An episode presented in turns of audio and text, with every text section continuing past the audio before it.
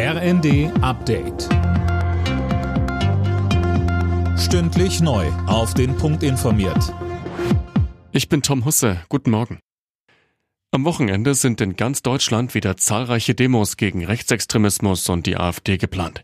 In Hamburg sind gestern bereits Zehntausende Menschen auf die Straße gegangen. Mehr von Jana Klonikowski. Die Veranstalter hatten nur mit einigen tausend Teilnehmern gerechnet. Irgendwann wurde der Andrang in der Hamburger Innenstadt aber so groß, dass die Demo vorzeitig abgebrochen werden musste. Übers ganze Wochenende sind jetzt in ganz Deutschland, in großen und kleineren Städten, mindestens 90 weitere Kundgebungen gegen rechts geplant.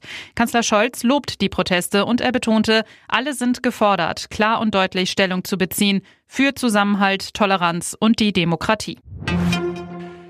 Der Bauernverband lässt in Sachen Agrardieselsubventionen nicht locker. In der kommenden Woche soll es neue Proteste geben. Die Rede ist von kleineren Aktionen. Bauernpräsident Ruckwitz sagte, die Bauern sind enttäuscht. Er will weitere Gespräche mit den Ampelparteien und Bundestagsfraktionen führen. Es ist ein emotionaler Abschied für viele Fußballfans in der Münchner Allianz Arena gewesen. Zehntausende hatten sich dort am Nachmittag zu einer Gedenkfeier für den verstorbenen Franz Beckenbauer versammelt. Mehr von Lisa Schwarzkopf. Neben Fans waren auch jede Menge Prominente dabei, aus Gesellschaft und Politik.